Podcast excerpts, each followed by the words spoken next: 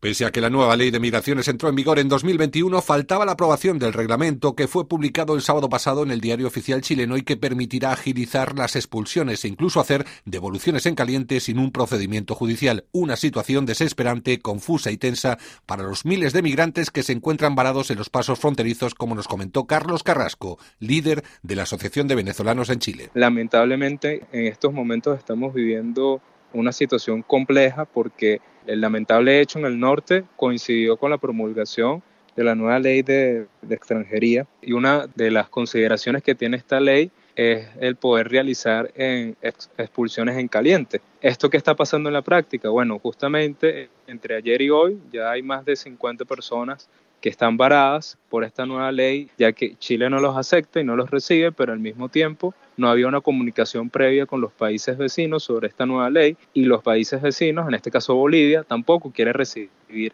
a estas personas migrantes, refugiadas que, que ingresaron por pasos no habilitados a Chile. Esto se puede traducir rápidamente a tener un escenario como los corralitos que se han visto en la frontera de México con Estados Unidos, donde vemos a personas detenidas por meses en jaulas porque están paradas, porque ni pueden entrar a Estados Unidos, pero México tampoco las recibe. Esto mismo va a empezar a pasar en el norte de Chile. La situación actual de crisis migratoria en el norte de Chile no sorprende a los organismos civiles que ya vistaban este desenlace desde que se implementó la obligatoriedad de visa a los ciudadanos venezolanos allá por 2018. Nosotros alertábamos que esta situación se iba a dar en el norte de Chile desde el mismo momento en que se impuso visa hacia las personas de nacionalidad venezolana.